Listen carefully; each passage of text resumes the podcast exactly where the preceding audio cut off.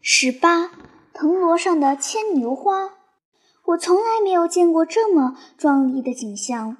满江满河，闪闪烁烁，飘飘摇摇的灯火从脚下一路迤逦而去，载着泉泉的心愿，摇拽到水的尽头，像是在深蓝色的锦缎上缀了点点光泽跃动的珠宝，又像是繁星喧扰的天河，夜幕飘落了一幅下来，晚风柔柔地拂过，火焰跳出舒缓的。凝重的舞蹈。暑假到来的时候，到处都是来观光的游客，而且多半都是背着背包、穿牛仔裤和旅游鞋的大学生。他们走到哪里都是一帮一帮的，里面总有几个漂亮的女生，叽叽喳喳的，看到什么都喜欢夸张的尖叫。木木客栈的生意很火，伟玲姐和铜锣从早忙到晚。铜锣唱歌，嗓子都哑了，浑身晒得黑亮黑亮的，咧嘴一笑，牙分外的白。这天早上，我在窗口晒衣服，看见铜锣又划着船带游客出去了。不过这回他划的是小船，船上只有三个男生。每次铜锣出门都是吼着歌的，这一回却一声不响，好奇怪。一抬头。铜锣看见了我，他朝我扬扬手，咧嘴笑了笑，笑得有点诡秘，又有几分按耐不住的兴奋。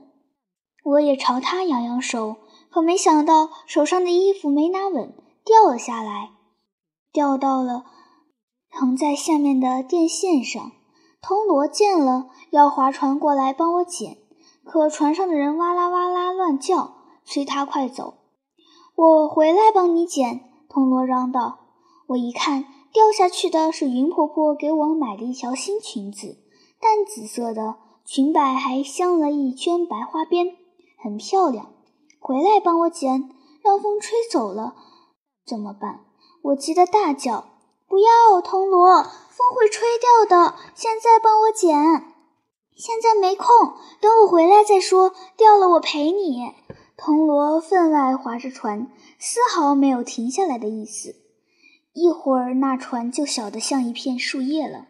赔你个头！仗你现在能挣钱了！我狠狠地骂了他一句，却也无奈，又不敢告诉云婆婆，只是不时地到窗口来张望一下。还好裙子一直都在，而且被风吹的在电线上缠了几圈，更不容易掉下去了。这样来来回回无数趟后，太阳沉到沱江里去了。河水里像是融入了一块大金子，闪着细细碎碎、黄灿灿的光。铜锣应该快回来了，我又来到窗边守着。船来船往，每条船都走得懒洋洋的，有几分尽兴后的疲惫，像在外面疯玩了一天的小孩。可始终没有看见铜锣的船。终于，河面上浮起一层薄薄的青烟，天色渐渐暗了下来。对面开的店铺的吊脚楼也已点亮了红灯笼。云婆婆在叫我帮她收拾河灯。放暑假后，我每天晚上都和云婆婆一起去卖河灯。云婆婆说我白天写作业，晚上没事就一起去卖，不好总麻烦人家。你今天怎么老发呆？像掉了魂儿一样，云婆婆盯着我的脸问：“哪有？没事啊。”我嘴上这样说，却在心里暗暗的回她：“不是掉魂了，是掉了裙子。”这时，伟玲姐来了，她一进来就冲到我面前，一脸焦急地问：“沙琪，你看见阿弟了吗？我早上见过他，他他是不是划小船带了三个人出去？”看见我点了点头，伟玲姐的脸慢慢变白了，像要虚脱的倒下去。云婆婆赶紧扶她坐下来。出了什么事？铜锣怎么了？伟玲姐绝望地看了我一眼，撑着站起来，跌跌撞撞地跑出去。很快，这一条街都知道铜锣出事了。他带了三个大学生去奇峰洞玩，到现在还没回来。但那三个大学生的同学说，他们很可能不是去奇峰洞玩，而是去黄龙洞探险去了。我被这样一个事实惊呆了。突然想起铜锣跟我说过要去黄龙洞探险的事，没想到他真去了，而且到现在还没回。真真会有什么事情吗？天黑了下来，今晚的月亮很好，清清朗朗的，一派平和安详的景象。可不断传来的消息却让人越来越不安。旅游局的人来问了情况，报了警，武警出动去找了。第二天早上，迷迷糊糊的，我像是听见了铜锣的歌声，是从河里飘上来的，带着湿湿的水汽。我一跃而起，下船，推开窗子，天才蒙蒙亮，四周景物还看不分明，隐隐约约的看见河里只有一只打捞垃圾的船。还有就是不远处电线上缠着的淡紫的裙子，在淡淡的天光中，像开在藤萝上的牵牛花，在微风中轻轻地颤动着。我回来帮你捡。昨天铜锣是这样说的，可是他说话不算数，他到现在还没回来。他真的没有回来吗？我心里突然慌张得很，赶紧去找云婆婆。她没在家，一定是出去打探铜锣了。我忙穿好衣服，跑到木木客栈，没人，腰门大门紧闭着。回到家，看见云婆婆已经回来了，她坐在那里默默地流泪。铜锣，他果真是说话不算数吗？他果真是没有回来。三个大学生被找到了。救援的人划船进去，在黄龙洞深处的一块大石头上找到他了。他们，他们说是铜锣救了他们。他们相约着一起去探险，一路的奇景诱惑着他们往里滑，越进越深。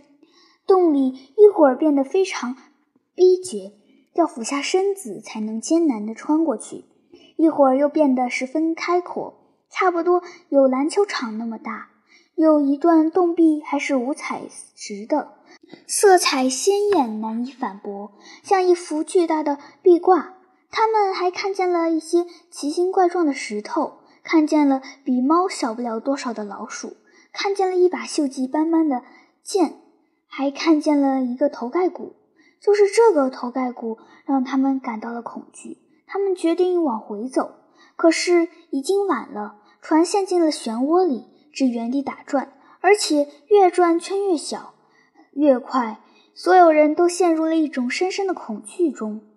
铜锣用尽了全力，也不能让船脱离漩涡，他只能最后一搏了。他让大家坐好，用船篙抵住洞壁，脚死命一蹬，跃了起来。船顺着水势，终于被甩了出去。可铜锣却掉进了水里，被漩涡卷走了。我愣了一会儿。跳起来，拔腿又朝木木客栈跑去。门倒是开了，可是冷冷清清的，只有胖阿姨坐在那里发呆，不见伟玲姐。我走进去，软软的趴在腰门上。我没有哭，我哭不出来，心里、脑子里是空的，什么也不想，什么念头也进不去。人渐渐的多了起来，我垂着头。看见形形色色的脚从我面前走过，就幻想，如果有一双脚在门口停了下来，而这双脚恰恰就是铜锣的呢？也许会有这么一天吧。铜锣又回来了，他并没有死，他水性很好。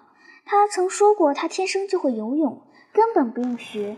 他很小的时候跟姐姐到河边洗衣服，不小心掉到了水里，姐姐吓得半死。正准备下去救他，他却无师自通的用狗刨式三下两下就游到了岸边。我当时根本不信，说他瞎吹。可这会儿我全心全意的相信了，相信天生就会游泳的铜锣是淹不死的。他们只是还没有找到他。可是，一整天过去了，铜锣仍旧没有消息，也不见伟玲姐。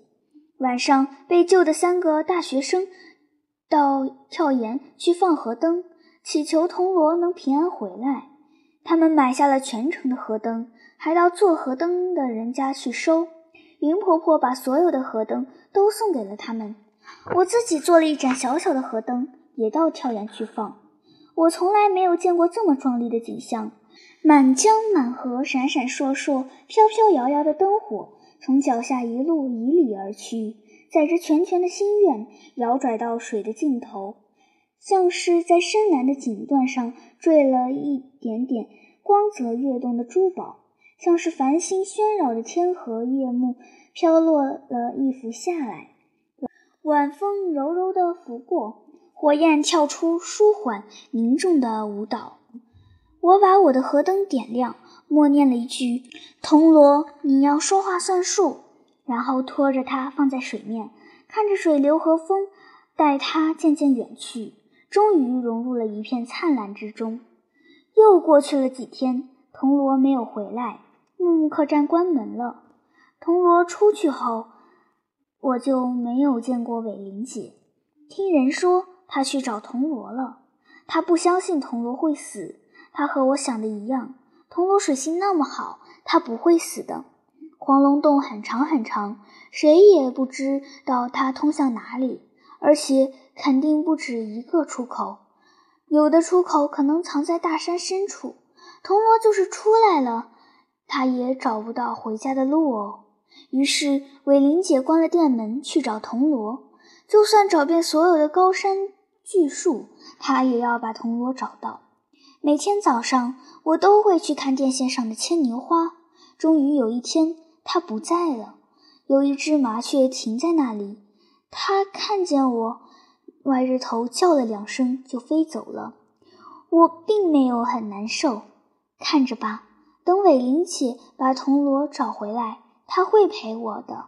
是那天早上铜锣皓齿闪烁的笑过后，亲口说的，我一辈子都会记得。